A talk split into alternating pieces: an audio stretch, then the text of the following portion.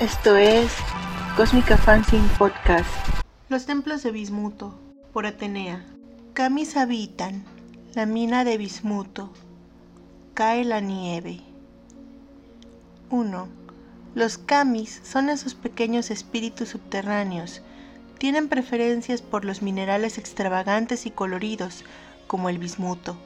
Algunos de ellos viven en las bellas minas de bismuto y con paciencia y dedicación tallan hermosos templos de este material.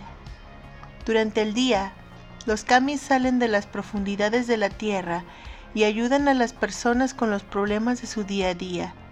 Y cuando brilla la luna, regresan a sus templos de bismuto y descansan plácidamente después de un largo día de trabajo. En invierno, cuando empiezan el frío y las nevadas, los pequeños seres recolectan los copos de nieve que les servirán de alimento al final de esa temporada. Además, utilizan los copos como bellas decoraciones en sus templos de bismuto. Los kamis trabajan ayudando silenciosamente a los humanos que invocan su presencia. A cambio, reciben las sonrisas de hombres, mujeres y niños. Y es que la energía del amor y la felicidad mantiene vivos estos generosos seres espirituales. 2. Cierto día, hace muchos años, un kami se dio cuenta de algo. Su templo de bismuto se estaba oxidando. Era algo que nunca antes habían visto.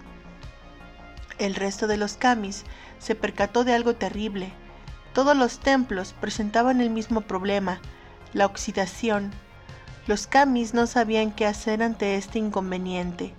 Durante un año investigaron y en el siguiente invierno descubrieron que cuando los copos de nieve se derretían, oxidaban a los templos.